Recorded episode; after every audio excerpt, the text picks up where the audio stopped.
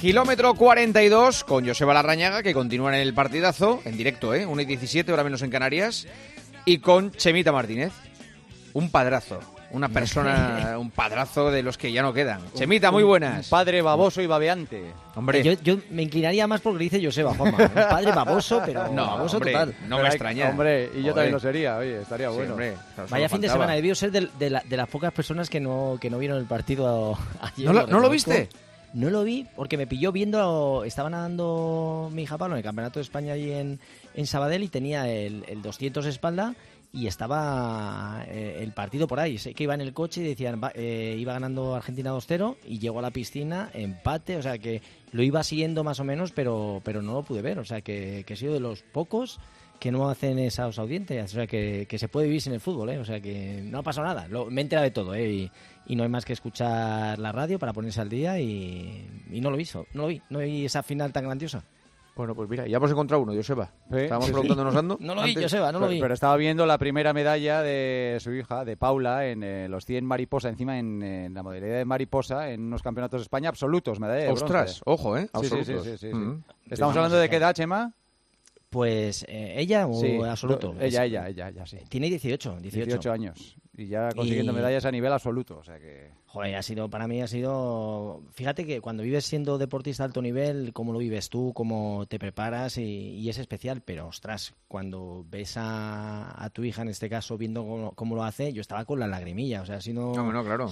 Súper especial, increíble, además ver cómo pues está estudiando allí en Estados Unidos, que está allí becada, que está nadando y, y, bueno, ha venido con jet Y encima, en un deporte individual todavía yo creo que los padres lo concentran más, porque claro, en un deporte de equipo al final mm, está repartida la responsabilidad y el éxito y el fracaso está repartido, pero ostras, en uno individual es, es chungo, ¿eh? Sí, sí. Sí, pero es especial, ¿eh? O sea, es, es especial Sí. porque sabes todo lo que tiene que el camino que, que lleva recorrido, o sea, que lleva entrenamientos, mucho esfuerzo y, y muchos sinsabores, porque no siempre sale como, como debieran las cosas, pero en el momento que sale es maravilloso. Te olvidas de todo y, y para mí ha sido un fin de semana eh, casi como si hubiera ganado España el campeonato del mundo. Tengo que reconocerlo. o Vale. sea, ha sido Pues eso es lo y- importante. Y, y he sido un padre baboso, o sea, y lo, y lo que me queda, y lo que me queda. Sí, señor. Chema ha estado pendiente de los números de runners que hay en España. Y el running es, Chema, el ¿Cómo, cómo se sabe eso? ¿Cómo se sabe eso? Pues a- al final hay datos. Fijaros que, desgraciadamente, ¿os acordáis que en, año, en la pandemia que todo el mundo se puso a correr, que había unas cifras de que era más de, creo que era un 16% de la población eh, se había puesto a correr? Bueno, pues desgraciadamente este año 2022 hay menos gente que, que sale a correr, un 11% de los españoles, que tampoco está mal. Y tenemos que, mm, una, una- viendo qué deportes practica la gente en España, nos encontramos que el deporte más practicado es el senderismo y la montaña. O sea, la gente le ha dado por, por salir al campo, las carreras de trail, a pasear, hacer un poco de montaña y es el deporte más practicado con un 30%. El Esa segundo es gente- yo creo que hay mucha gente que dice que va a la montaña y, Y se va por allá. y va al bar de la ser, ¿no? esquina. Sí, sí. ¿Dónde has ser, por- estado? Voy- No sé. Puede ser porque... porque Yo no veo tantos por la montaña, sinceramente, Chema. Perdona que te diga. Eh, hablamos senderismo, ¿eh? paseos, Sí, aunque no sí, estén sí. arriba, se quedan un poco senderismo entra dentro, Vale, ¿eh? o sea que vale. estamos hablando de, de- de paseos. El ciclismo, que también está con un 28%, ocuparía el puesto número 2 por los, eh, las elecciones de, de la gente que elige para hacer deporte. El tercero, la gimnasia intensa, cuando hacemos todos los giros, Gimnasio. eh, machacarse en el gimnasio. Luego tendríamos la natación, que también me parece de- demasiado. Sí. Luego la Sí. gimnasia suave, el que dice voy al gimnasio, me doy un paseíto y estoy mirando a ver lo que hacen los demás, eso sería un poco gimnasia suave. Y tanto el running como la musculación eh, ocuparían eh, esa sexta plaza. Luego tendríamos ya el pádel, baloncesto, fútbol sala y en, terminando con ese top 10 sería el tenis. Así que tenemos un El fútbol no está ahí en el top 10. El fútbol no, no, está. no está, no está. También está un poquito. Bueno, tenemos el fútbol sala, eh, en el noveno el fútbol playa, que pero es raro que no está también porque hay muchas cifras. Así que este estudio lo vamos a tener así. Habrá que preguntar a otros estudios a ver cómo van. Y tenemos que Joseba, más- tú, perdona, Joseba, ¿tú qué, qué- qué opinas? Es que yo creo que va mucho con la edad, claro. eh, y lo de correr eh, se adecua más a todo tipo de edades. Sí, Para eso es jugar al fútbol ya a partir de los 30, ya la rodilla te duele, el tobillo tal, y hay menos gente que juega que, que corre. Entonces, claro, yo, yo estoy bastante de acuerdo en eso. ¿eh? Lo Vale. del senderismo me llama mucho la atención, sobre Mm. todo viviendo en una gran ciudad, eso me llama más la atención. Pero es que a lo mejor consideran senderismo ir a dar un paseo al retiro, claro, porque como es todo, verde y hay subidas y bajadas, eso es senderismo, pues hombre. Yo entiendo que la gente que camina, pues eh, salir por un parque, dar un paseo, pues senderismo, ¿no? Tampoco lo podríamos incluir por ahí, no, estaría mal. Paseo, paseo, vale, vamos a Que cuando tienes, vas bien encaminado, Joseba, porque cuando el, fútbol es un deporte de abandono, cuando ya no puedes competir, eh, tiene mucho Es muy lesivo, el fútbol es muy lesivo y hay, gente que se atreve poco, ¿eh? A partir de los 40 ya es eh, un deporte que tienes que ser valiente para hacerlo, ¿eh? Sí, sí, sí, sí. Sí, mm. sí porque las consecuencias normalmente se pagan. Sí, y, sí. Y en el fútbol especialmente, sí. Mm. Hay Dime, Chema. No, no, no, digo, digo, que si habéis visto lo de la libre de Abu Dhabi. Sí, este sí, sí, sí, ha sido genial. Ha sido genial. no he visto nada. ¿Qué ha pasado? El caso curioso del maratón de Abu Dhabi, que ha ganado Timothy Kiplagat. ¿Pero quién era Timothy Kiplagat? Una libre. Sí. Una libre. Una Joder, macho. Fíjate que eh, si os fijáis en maratones como Londres, lo hemos visto también la, en la maratón de Valencia, ya las libres las ponen con un dorsal y con una camisa diferente para que se identifiquen y no les dejan acabar. O sea, tienen el cometido de ser libres y no les dejan hacer un paso más porque ya hace muchos años con Porter Gatt, que intentó batir un récord, la libre le estuvo eh, presionando hasta el final y ya ha habido algún caso más de, la libre que ha ganado y se ha hecho con la carrera. Entonces, lógicamente, las organizaciones contratan a otros atletas, les pagan y no queda del todo bien que gane alguien que no tenían previsto porque dice un poco o la organización lo ha hecho mal o no sabía quién estaba contratando. O sea que al final les deja un poquito a ellos eh, bajo mínimos. Con lo cual, en este caso ha salido un corredor, ha sido el eh, que ha salido, no le seguían, iba muy bien y se escapó y se ha marcado 2 horas 5.20 que hay que correr a 2.58 por kilómetro y al segundo le ha sacado más de 4 minutos. Más de 4 minutos al segundo, es que una barbaridad. O sea, imagínate que sale un tipo ahí a correr, no le para nadie y se lleva los premios y se lleva todo. Y pero lo que pasa es que queda un poco deslucido porque la organización ni siquiera contaba con él.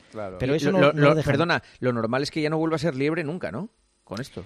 No, con esa marca, con esa marca ya entra eh, contratado con su fijo, con su bonus y con todo. Entonces, ya 2.5 estamos hablando de una marca de reseñable. Pero ya te digo que normalmente las liebres les obligan a parar, dicen, te contratamos que llegues hasta el 30, llevas un dorsal diferente y cuando llega al 30 te paras, para evitar precisamente esto porque no hace quedar bien a, la organización. Pero es curioso, de todas maneras, que alguien que vaya liebre, que salga tirando, que, que consiga hacer esos 42 kilómetros y sobre todo en 2 horas 5, que es una auténtica pasada. Es que hay casos muy curiosos en el maratón, como por ejemplo el maratón de Valencia, que no nos ha dado tiempo de, analizarlo. El ganador realizó la cuarta mejor marca de la historia, es el tercer hombre más rápido de la historia, siendo debutante en maratón.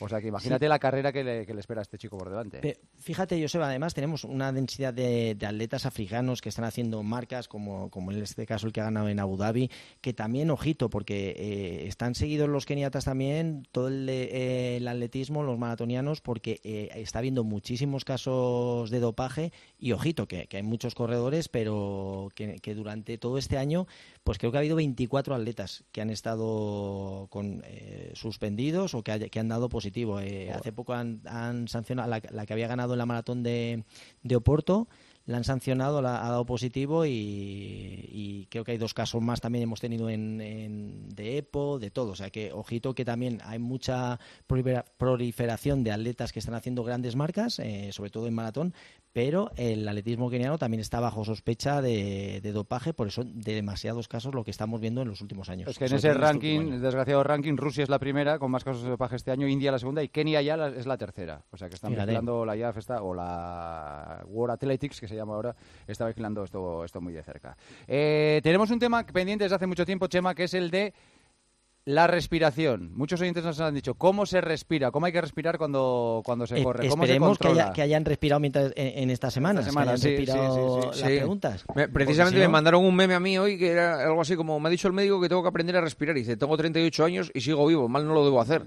pues eso mismo. pero se puede respirar mejor, que es la clave de todo esto. Ah, amigo, vale, vale. De todas maneras, el sentido común. Eh, normalmente, si os preguntan por dónde cómo respiráis cuando vais corriendo, ¿qué os pide el cuerpo a vosotros? La boca. Boca. Entra más aire. Boca. Pero por una eso, efectivamente, porque por la boca es por donde entra más aire. Si solo te intentas respirar y, captar el oxígeno a través de la nariz, tardas mucho más y no llegas a llenar los pulmones. Con lo cual, lo ideal es respirar por la boca, porque es por donde más oxígeno nos entra, y también por la nariz. Eh, tienes que acoplar un poquito tu ritmo respiratorio al ritmo que lleves en carrera, de tal manera que vas llevando los pulmones de manera compensada, conforme vas corriendo, el ritmo que llevas, vas eh, llenando tus pulmones en varias tomas, no de una, o sea, no habría que hacer una inspiración profunda, sino de varias tomas, nariz y boca, y vas soltando de manera también rítmica, y ese ritmo te lo va marcando el ritmo que lleves. Si vas suave, puedes jugar un poquito más y si vas rápido, pues lógicamente la respiración es más agitada y con la boca mucho más abierta para que entre el mayor oxígeno. Pero al final hay mucha gente que va con la boca cerrada y hay que llevarla medio abierta, medio relajada para que el aire nos permita entrar bien. Así que respiramos por nariz. Estoy haciéndolo, por estoy haciéndolo. Estoy Pero, haciéndolo. pero mejor eh, eh, aspirar en dos tiempos, en dos o en tres tiempos, Sí. en vez de O sea, hacer- sería un error eso. O sea, sería un error hacer una inspiración solo de un tiempo. O sea, llenar tus pulmones solo de, de una vez no, sería contraproducente. Ten- tienes que llenarlos. Imagínate que vas corriendo y, vas llenando, por ejemplo, sería un. Ahora lo he llenado en tres. Entonces, ese ritmo respiratorio te lo va marcando el ritmo de carrera. Y para soltar el aire, lo mismo. Pues sueltas a lo mejor en- en dos, en tres o en cuatro. Y esto lo tienes que ir controlando, también lo vas entrenando y de tal manera que ese ritmo respiratorio que parece que ahora lo tienes que hacer de forma forzada, cuando vas corriendo, la gente que corra y si nos están escuchando en un podcast como lo estamos haciendo, que haga el ejercicio, que compruebe que puede variar, que puede inspirar en dos, en tres para llenar los pulmones y que puede soltar aire en dos, tres, incluso en cuatro en función del ritmo que vayamos. Pero lo que marca todo es la velocidad, porque en, en función de la velocidad a que llevemos necesitamos más o menos eh, oxígeno. Entonces esa necesidad hace que respiremos de una forma u otra. Sí, lo que pasa es que cuando vas asfixiado abres la boca como un hipopótamo y que entre todo el aire que, que se pueda. Claro, claro. esa es la historia, ya te cambia la cara y todo, pero sí que la llevas medio abierta y al final también se entrena esa manera de respirar para que no tengas flato, que hay veces que respiramos muy de forma agitada y el diafragma se nos contractura y, y nos entra ese flato, o sea que al final lo de la respiración es importante porque hay veces que no saben por dónde nos viene el flato y uno de los motivos por el que viene es por una mala respiración. Vale. ¿Qué os parece? Pues Me muy bien. parece muy Pues interesante. sí, sí, hay, lo hay- voy- hay- voy a hay que practicarlo, sí, sí, hay que practicarlo. Sí, sí, para hay ver, que Vamos a practicarlo. practicar esta semana y, el, eh, bueno, la que Eso viene, es. ¿no? El, la, la siguiente ya te lo, te lo comentamos, a ver qué tal. Vale, venga. Oye, y otra cosa, eh, habéis visto el eh, para que veáis que corremos poco, pero estamos muy zumbados y eso no se nos escucha. Ha habido un amiguete que ha batido, digo un amiguete por decir algo, que ha batido el récord de- del mundo de, de 400 con unas Crocs. O sea, por si ya fuera. O sea, ¿En quiero cuánto decir creéis que... que puede? Eh, Ha batido un récord corriendo con las Crocs, con Ah, las vale, chanclas, vale, vale. Sí, sí.